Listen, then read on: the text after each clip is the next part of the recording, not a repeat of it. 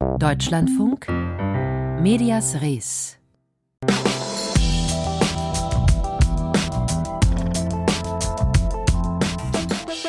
Seit Ende März, also seit einem halben Jahr nun, befindet sich der amerikanische Journalist Evan Gershkovich vom Wall Street Journal in Russland in Untersuchungshaft. Also er ist angeklagt, aber nicht verurteilt und seine Haft ist noch Ende August um drei weitere Monate verlängert worden. Bis mindestens Ende November also bleibt er in einem Gefängnis in Moskau. Aber gegen die Haftverlängerung haben die Anwälte von Gershkovich Berufung eingelegt und das zuständige Gericht in Moskau will das heute prüfen. Darum geht's gleich gleich in dieser Sendung. Wir berichten außerdem über den Komiker, Schauspieler und ehemaligen BBC-Moderator Russell Brand. Am Wochenende sind Vorwürfe der sexuellen Nötigung und Vergewaltigung bekannt geworden. Am Mikrofon bei Medias Res ist heute Benedikt Schulz. Schön, dass Sie zuhören. Was wird dem Wall Street Journal Korrespondenten Evan Gershkovich vorgeworfen? Spionage. Konkret, er soll Informationen über die russische Rüstungsindustrie gesammelt haben. Belege dafür gibt es nicht, zumindest nicht öffentlich einsehbar. Die Behörden haben das Verfahren als geheim eingestuft. Heute also prüft das Moskauer Gericht den Antrag der Anwälte von Evan Gershkovich. Sie haben Berufung eingelegt gegen die Verlängerung der Untersuchungshaft bis Ende November. Vor der Sendung konnte ich sprechen mit einem seiner Kollegen vom Wall Street Journal. Bojan Panczewski ist Deutschland-Korrespondent des Wall Street Journals und er kennt Evan Gershkovich persönlich. Herr Panczewski, haben Sie aktuell Kontakt zu Ihrem Kollegen?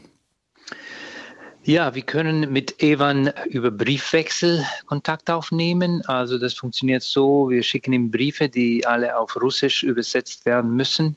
Die werden dann durch die Zensur des Gefängnisses kommen und dann empfängt er die Briefe und kann ja darauf antworten. Das alles wird zensuriert und durchgelesen und muss äh, auf Russisch sein, aber doch, das ist ein Kanal, mit dem kommunizieren kann. Und er hat auch Gott sei Dank jetzt schon zweimal Besuch bekommen von der amerikanischen Botschafterin und er bekommt Besuche von seinen Anwälten. Mhm. Wenn Sie sagen, die Briefe werden zensiert in beide Richtungen, dann haben Sie aber vermutlich keine Einsicht darüber, was von dem, was Sie ihm schreiben, tatsächlich bei ihm ankommt, oder? Ja, das ist so, aber allerdings sind wir auch instruiert worden von den Anwälten, was man so schreiben kann und was nicht. Und man versucht einfach nur über das Persönliche zu reden, ihn einfach zu informieren über die Außenwelt, ihn einfach ein bisschen aufzuheitern. Also Kontakt mit der Familie ist ungeheuer wichtig natürlich. Also die schreiben ihm die ganze Zeit, seine Schwester, seine Mutter, sein Vater also insofern der Kontakt selbst ist halt was wichtig ist und nicht was damit transportiert wird. Also wir werden natürlich nicht über sensible Dinge reden oder über den Fall im juristischen Sinne. Hm. Was wissen Sie denn darüber, wie es ihm tatsächlich persönlich geht, auch was seine Haftbedingungen angeht? Ja, die Haftbedingungen sind einigermaßen in Ordnung von dem, was wir von den Anwälten und von der Botschafterin gehört haben. Also der teilt sich die Zelle jetzt. Der war eine Weile, ein paar Monate war im Einzelhaft. Jetzt ist er in der Zelle mit einem Mithäftling. Das ist ein politisches Gefängnis, muss man wissen. Das, das gehört dem FSB. Davor hat er dem KGB gehört und schon davor Tscheka, diese berüchtigte Geschichte während des Stalinismus. Also das ist ein, äh, hat jetzt eine sehr schlimme Geschichte des Gefängnis, der Gefängnis, aber da ist irgendwie die Bedingungen sind in Ordnung. Der hat Zugang zu einer Bibliothek, der liest viel, der schreibt viel an, anscheinend.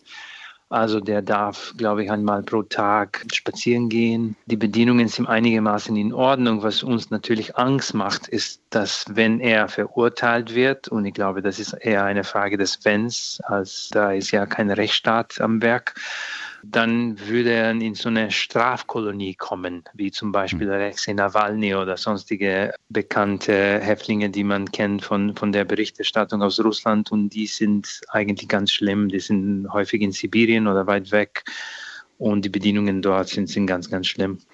Was erwarten Sie denn von dieser gerichtlichen Prüfung heute in Moskau? Schwer zu sagen. Also das ist total unintransparent. Wir haben natürlich Anwälte da beauftragt. Sie kämpfen, sie versuchen das irgendwie rechtlich durchzusetzen, aber Ich glaube, das Hauptproblem hier ist, dass Evan selbst hat solche Fälle immer begleitet. Also der hat sogar im Gerichtssaal ist er gesessen bei berühmten Fällen von Oppositionellen oder Dissidenten oder westlichen Staatsbürgern, die so der Spionage beschuldigt waren und eigentlich in der Regel endet so ein Prozess immer mit einer Verurteilung. Mir ist zumindest nicht bekannt, dass jemand freigekommen ist. Also da muss man sich nicht vorstellen, wie so ein deutsches Gericht oder oder wie wir das in Europa gewohnt sind. Also diese Prozesse sind relativ klar gesteuert von der FSB, von, mhm. von der Regierung. Also da darf man sich keine riesen Hoffnungen machen. Also natürlich, wir gehen den rechtlichen Weg und, und wir hoffen, dass doch da eine Chance besteht, aber realistisch gesehen ist da wirklich, ja, die Chancen sind mager. Sie sagen es, das Ergebnis ist vermutlich absehbar. Warum ist es trotzdem wichtig, dass Sie diesen rechtlichen Weg gehen? Weil der russische Staat im Unrecht ist. Natürlich, die Beschuldigungen sind absurd. Evan ist kein Spion gewesen, ist kein, äh, also das, äh, man muss einfach dagegen kämpfen, überhaupt diesen Narrativ. Der ist ein guter Journalist immer gewesen, der ist, der ist immer akkreditiert, sauber akkreditiert gewesen mit dem russischen Außenministerium. Der hat einfach nur seinen Job gemacht. Und anscheinend ist es jetzt so, dass was hier als Journalismus betrachtet wird, wird in Russland jetzt als eine, eine illegale Aktivität gesehen. Und seit dem Krieg ist das noch schlimmer geworden. Also davor war, war es auch nicht schön. Aber seit dem Krieg ist es umso heftiger äh, geworden, also diese, diese Verfolgung von Journalisten. Also man muss auch wissen, dass die meisten unabhängigen Journalisten, die in Russland tätig sind, müssten schon fliehen. Letztes Jahr, das sind teilweise manche sind in Berlin, teilweise in anderen europäischen Hauptstädten aber in Russland kann man anscheinend jetzt auch als Auslandkorrespondent keinen richtigen Journalismus betreiben oder zumindest ohne den Risiko einzugehen, dass so etwas passiert. Man fühlt sich ja von hier aus ähm, oder in Ihrem Fall von Berlin aus oder von Ihrer Zeitung, vom Wall Street Journal aus ein bisschen machtlos. Was kann man tun aus dem Ausland? Ich glaube, das ist das, was Sie jetzt tun diesen Fall zu thematisieren, ist das, was man tun kann und sollte. Wir sind unendlich dankbar für alle Kollegen, die diese Geschichte quasi am Leben erhalten und das, die die ganze Zeit darüber berichten. Das ist das Einzige, was man tun kann. Da erzeugt man einen gewissen Druck auf der russischen Regierung, aber auch auf die amerikanische Regierung, die da verhandeln soll und wird und dass irgendwann mal dieser, dieser Fall dadurch gelöst wird, dass ein Deal äh, erreicht wird zwischen Washington und Moskau. Hm. Wir reden glaube, jetzt, genau, wir reden ja jetzt drüber. Ähm, es gibt ja auch, auch, auch andere Anlässe, dass das nochmal Thema in den Medien wird. Die Familie war ja jetzt gerade vor kurzem in New York, hatte einen Auftritt vor den Vereinten Nationen, aber haben Sie Angst, dass das sozusagen, jetzt haben wir ein halbes Jahr, vielleicht in einem Jahr nach und nach in Vergessenheit gerät? Natürlich haben wir Angst, aber wir lassen nicht nach und wir hoffen, dass Kollegen wie Sie und anderen werden, werden das Gleiche tun. Also wir haben natürlich Angst, dass die, den Menschen irgendwann mal genug, die Menschen genug haben von der Geschichte, aber hoffentlich Hoffentlich gelingt es uns, das irgendwie äh, weiter in der Öffentlichkeit als Diskussion erhalten zu können und und dass es schlussendlich zu einem Deal äh, kommt zwischen den Staaten und, und Russland, weil das erscheint jetzt eigentlich der einzige Weg zu sein, dass Evan und auch andere, die ungerecht im Gefängnis da sitzen, freikommen. Sie haben vor einiger Zeit im Gespräch mit uns, das war wenige Tage nach der Verhaftung, da haben Sie gesagt, gerade Berlin sei seit auch Beginn des Krieges in der Ukraine zu einem wichtigen Zentrum geworden für Korrespondentinnen und Korrespondenten, die eben Russland verlassen haben, verlassen mussten. Sie sind mit denen vermutlich in Kontakt. Wie können die jetzt eben zum Beispiel aus Berlin, wo Sie leben, wie können die arbeiten zum Thema Russland? Also die haben sich adaptiert das sind, das sind ungeheuer erfindungsreich und, und ideenreich. Also da gibt es mehrere ganz bekannte Medien, die jetzt in Berlin sitzen. Also westliche und sowohl als auch russische, also zum Beispiel New York Times, äh, so wie ich glaube, und Washington Post, die haben ihre Moskau-Büros nach Berlin umgesiedelt. Also manche davon fliegen ab und zu nach Moskau, aber bleiben dort nicht permanent. Also das russische Medium Medusa sitzt jetzt in Berlin zum Beispiel. Ich glaube, TV Dorsch, das ist auch so eine oppositionelle äh, TV-Station, die, die sitzen auch teilweise hier. Also insofern machen, machen die, was die können. Und wir genauso. Also wir haben auch keine Präsenz mehr in Moskau. Hm. In absehbarer Zeit werden wir auch keine haben, weil das ist ein zu großes Risiko für uns. Äh, was die da machen, ist natürlich mit den Quellen, die sie haben, zu arbeiten, versuchen über, über sicheren Kanälen mit denen zu kommunizieren, die, die beobachten, was da passiert über Telegram und so weiter.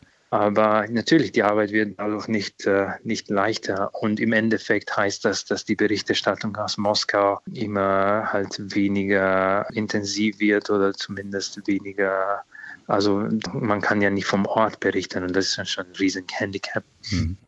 Bojan Panczewski, Deutschland-Korrespondent des Wall Street Journals. Mit ihm konnte ich vor der Sendung sprechen über seinen Kollegen Evan Gershkovich, der seit fast sechs Monaten in russischer Untersuchungshaft sitzt.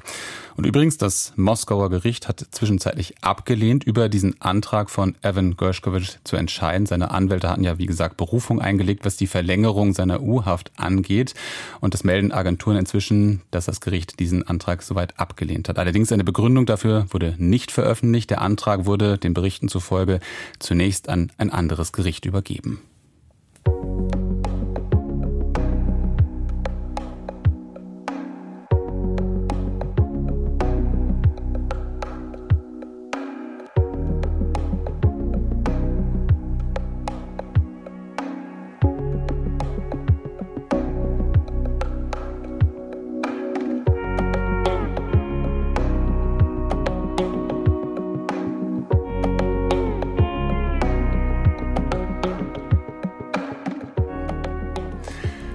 Britische Medienlandschaft hat einen neuen Missbrauchsskandal. Es geht um den Komiker, Schauspieler und ehemaligen BBC und Channel 4 Moderator Russell Brand. Und der Vorwurf sexuelle Nötigung und Vergewaltigung. Das haben am Wochenende britische Medien berichtet und inzwischen ermittelt auch die Polizei. Es ist nicht der erste Skandal in britischen Medien, auch und gerade nicht für die BBC gegen die es dann auch bereits ja in der Vergangenheit teils schwerwiegende Vorwürfe gab, was den Umgang mit dem Thema Missbrauch angeht. Russell Brand wiederum, der sieht sich selbst in der aktuellen Berichterstattung einen koordinierten Angriff der Medien ausgesetzt. Über den Fall und über die Person Russell Brand berichtet für uns aus London Gabi Biesinger. 6,5 Millionen Menschen folgen Russell Brand auf seinem YouTube-Kanal. Dort folgt er angeblich dem Pfad der Wahrheit und Freiheit there, you 6.5 million awakening wonders. Thanks for joining me on this voyage to truth and freedom. Will Bill Gates mit laborproduziertem Essen die weltweite Produktion von Nahrungsmitteln unter seine Kontrolle bringen? Als Impfgegner während der Covid-Pandemie mit pro-russischen Einlassungen zum Ukraine-Krieg und Anwürfen gegen Figuren wie Microsoft-Chef Bill Gates oder Ex-Präsident Barack Obama ist Russell Brand in die Verschwörungsszene abgerutscht. Dabei hatte der Moderator, Schauspieler und Komiker in den 2000er Jahren eine steile Karriere in den Mainstream-Medien gemacht, wie Brand sie heute nennt. Vom MTV-Moderator über eine Talkshow auf Channel 4 bis zum beliebten Radiomoderator bei der BBC. Schon damals eckte er auch immer wieder an und wurde 2008 von der BBC gefeuert nach einem sexuell anzüglichen Telefonstreich. Ohne Folgen blieb allerdings ein Telefonat, das Brand 2007 mit BBC-Moderator Jimmy Savile führte, über den später bekannt wurde, dass er hunderte Menschen sexuell missbraucht hatte. Saville fragt, ob Brand seine Schwester für ihn mitbringen könne. Brand bietet seine Assistentin an. Zur Arbeitsbeschreibung meiner Assistentin gehört, jeden zu begrüßen und massieren, von dem ich es will. Sie ist sehr attraktiv. Britische Medien erheben nach monatelangen Recherchen massive Vorwürfe gegen Russell Brand. Insgesamt vier Frauen beschuldigen den Moderator, sie zwischen 2006 und 2013 sexuell attackiert zu haben. In einem Fall geht es um Vergewaltigung. Eine Frau mit dem Alias-Namen Nadja beschreibt im Fernsehprogramm Dispatches, wie Brand sie in Los Angeles vergewaltigt habe. He's grabbing at my Er reißt meine Unterwäsche weg. Ich versuche ihn wegzuschieben. Er ist viel größer als ich. Er drückt mich gegen die Wand. Eine andere Frau schildert, dass Brand sie als damals 16-Jährige mit einer von der BBC bestellten Limousine von der Schule abholen und in sein Haus bringen ließ. Brand weist in einem Video die Vorwürfe von Übergriffen zurück.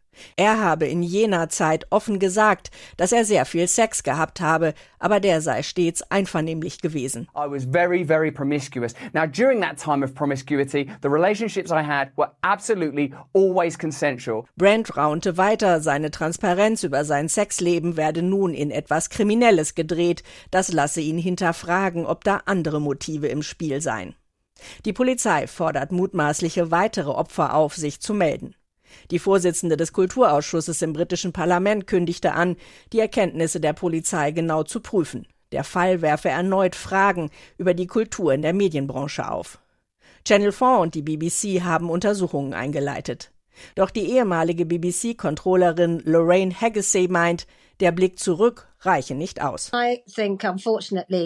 Schlechtes Benehmen gegenüber Frauen gehört nicht der Vergangenheit an. Erst letzte Woche hörten wir massive Vorwürfe von Ärztinnen, wie sie von männlichen Kollegen im OP bedrängt werden. Weder in den Medien noch in anderen Bereichen der Gesellschaft ist das Problem beseitigt worden. Russell Brand war von 2010 bis 2012 mit US-Popstar Katy Perry verheiratet. Perry äußerte später in einem Interview, Brand habe sie kontrollieren wollen. Ex-Chef Elon Musk, der rechte US-Moderator Tucker Carlson sowie die Influencer Andrew und Tristan Tate, gegen die in Rumänien bald ein Prozess wegen sexueller Ausbeutung von Frauen beginnt, drückten Brand ihre Unterstützung aus.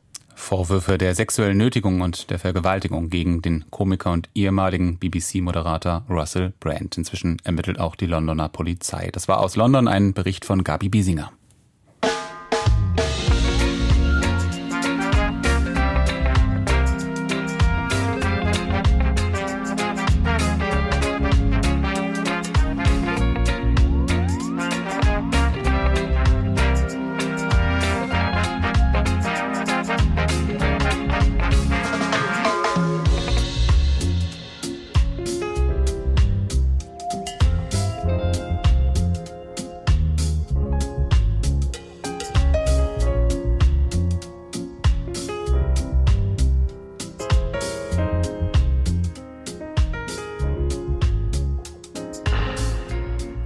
Die Corona-Pandemie war für Medien eine Herausforderung in mehrfacher Hinsicht und eine davon, vielleicht sogar eine besonders große, war die Frage nach den Experten, die man einlädt. Gerade in einer Phase, in der viele Erkenntnisse auch unter Fachleuten noch unsicher waren, wo auch unter Fachleuten gestritten wurde. Gerade da hat auch das Publikum besonders kritisch hingeschaut. Wer ist dieser oder wer ist jene Expertin? Und dann auch Fragen gestellt. Wo steht diese Person? Und ein ähnlich kritisches Bewusstsein. Das zeigt sich deutlich auch seit etwa anderthalb Jahren, was den Krieg in der Ukraine angeht. Wie steht es aber um diejenigen, die auswählen und einladen, also die Redaktion? Wie hat sich das Bewusstsein dort verändert? Wie wird hinterfragt und wie wird dann auch eingeordnet? Michael Mayer hat darüber gesprochen, auch mit einem Experten, aber auch mit einer verantwortlichen Chefredakteurin. Über wirtschaftliche Kosten und mehr möchte ich jetzt mit dem Militärökonom Markus Kolb sprechen. Einen schönen guten Morgen. Jetzt sprechen wir darüber mit dem Sicherheitsexperten und Politikwissenschaftler Markus Keim von der Stiftung Wissenschaft. Experten und Expertinnen in den Medien, sie sind überall zu hören und zu sehen, vor allem wenn es um komplexere, kompliziertere Themen geht wie Corona oder der Ukraine-Krieg, dann ist die Expertise von Fachleuten unerlässlich. Wenn es um die Einladungspraxis geht, dann sind vor allem zwei Kriterien wichtig, sagt Ellen Eni, Chefredakteurin des WDR-Fernsehens. Zum einen natürlich die Kompetenz auf dem jeweiligen Fachgebiet, zum anderen aber auch, wie gut er oder sie die Thematik erklären kann. Gerade in Fernsehen und Hörfunk ein entscheidender Punkt, meint Eni. Es gäbe aber auch noch schwierigere Fragen zu klären. Etwa war am Anfang der Corona-Zeit die Auswahl der Experten und Expertinnen noch ein heikles Unterfangen. Da war das tatsächlich aus meiner Erinnerung die erste Phase, wo wir uns wirklich darüber gestritten haben, welcher Wissenschaftler kann wirklich was zu dem Thema beisteuern. Und zum ersten Mal unter dem Brennglas gesehen haben, nicht jeder Arzt ist jemand, der über Corona reden kann, um es jetzt mal platt zu sagen. Ich glaube, das Bewusstsein oder die Sensibilität dafür zu sagen, haben wir genau den richtigen Menschen für diesen Ausschnitt aus der Wissenschaft, die ist durch die Corona-Zeit auch nochmal sehr, sehr gewachsen. Doch nicht nur Fernsehredaktionen müssen sich mit derlei Fragen befassen, auch in Zeitungsredaktionen geht es immer wieder darum, auszuwählen, welcher Experte, welche Expertin ist am geeignetsten fürs jeweilige Thema. Seit dem letzten Jahr kommen im Berliner Tagesspiegel verstärkt Experten zu Wort, mal in einem Essay, mal in einem Gastbeitrag oder im Interview. Global Challenges heißt die Rubrik. Anja Wähler-Schöck, Leiterin des Ressorts Internationale Politik beim Tagesspiegel, sagt, dass man gerade bei Auslandsthemen auch darauf achte, dass Menschen aus dem jeweiligen Land zu Wort kommen. Da arbeiten wir beispielsweise mit Universitäten, mit Thinktanks ähm, zusammen und haben auf diese Weise ein sehr breites Netzwerk an Expertinnen und Experten. Jeder Autor eines Gastbeitrags wird vorgestellt mit Kurzbiografie und für welche Institution oder Verband er oder sie arbeiten bzw. gearbeitet haben. Vor jedem Beitrag, der von jemandem geschrieben wurde, der nicht der Redaktion angehört, ist eine kleine Profilbox äh, mit einem Bild der Person und einer kurzen biografischen Erklärung, von welcher Institution kommt sie. Und da gibt es natürlich auch eine kurze Erklärung. Wenn wir selbst Texte schreiben, dann ordnen wir das natürlich auch ein. Ähm, dann stellen wir eine Expertenmeinung nicht isoliert hin, sondern schaffen dafür auch den Kontext für unsere Leserschaft. Die Frage der Transparenz, also für wen spricht ein Experte eigentlich, ist ein wichtiger Punkt. Wie unabhängig kommt die jeweilige Meinung, Stellungnahme daher und gibt es möglicherweise dahinterliegende Interessen? Die Berliner Stiftung Wissenschaft und Politik, kurz SWP, berät etwa auch die Bundesregierung, beispielsweise in Fragen, die den Ukraine-Krieg betreffen, und ist mit ihren Wissenschaftlern und Wissenschaftlerinnen häufig in den Medien präsent.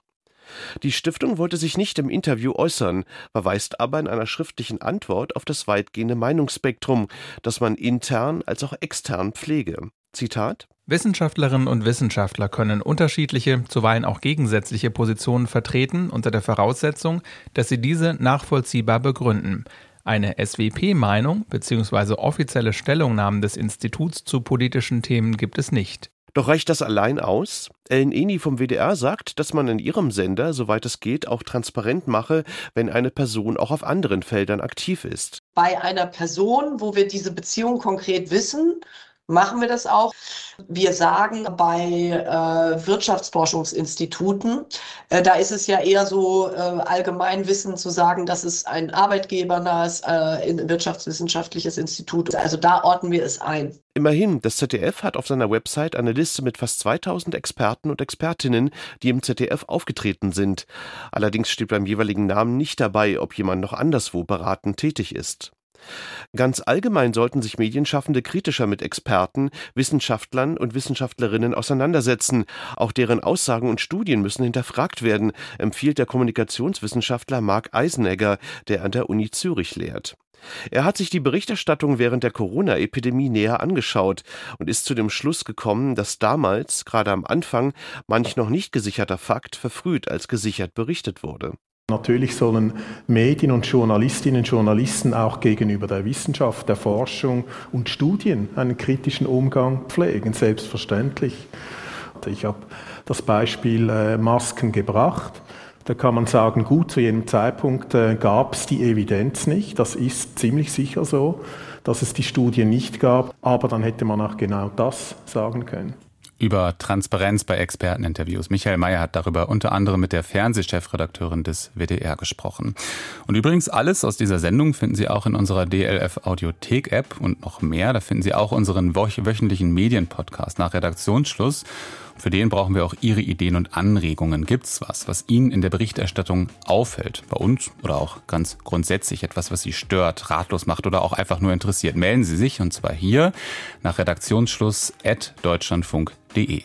Und das war's für heute mit Medias Res. Hier folgen gleich um 16 Uhr die Nachrichten und dann anschließend der Büchermarkt mit meinem Kollegen Jan Drees. Ich bin Benedikt Schulz und im Namen vom Medias Res Team sage ich Tschüss, machen Sie es gut.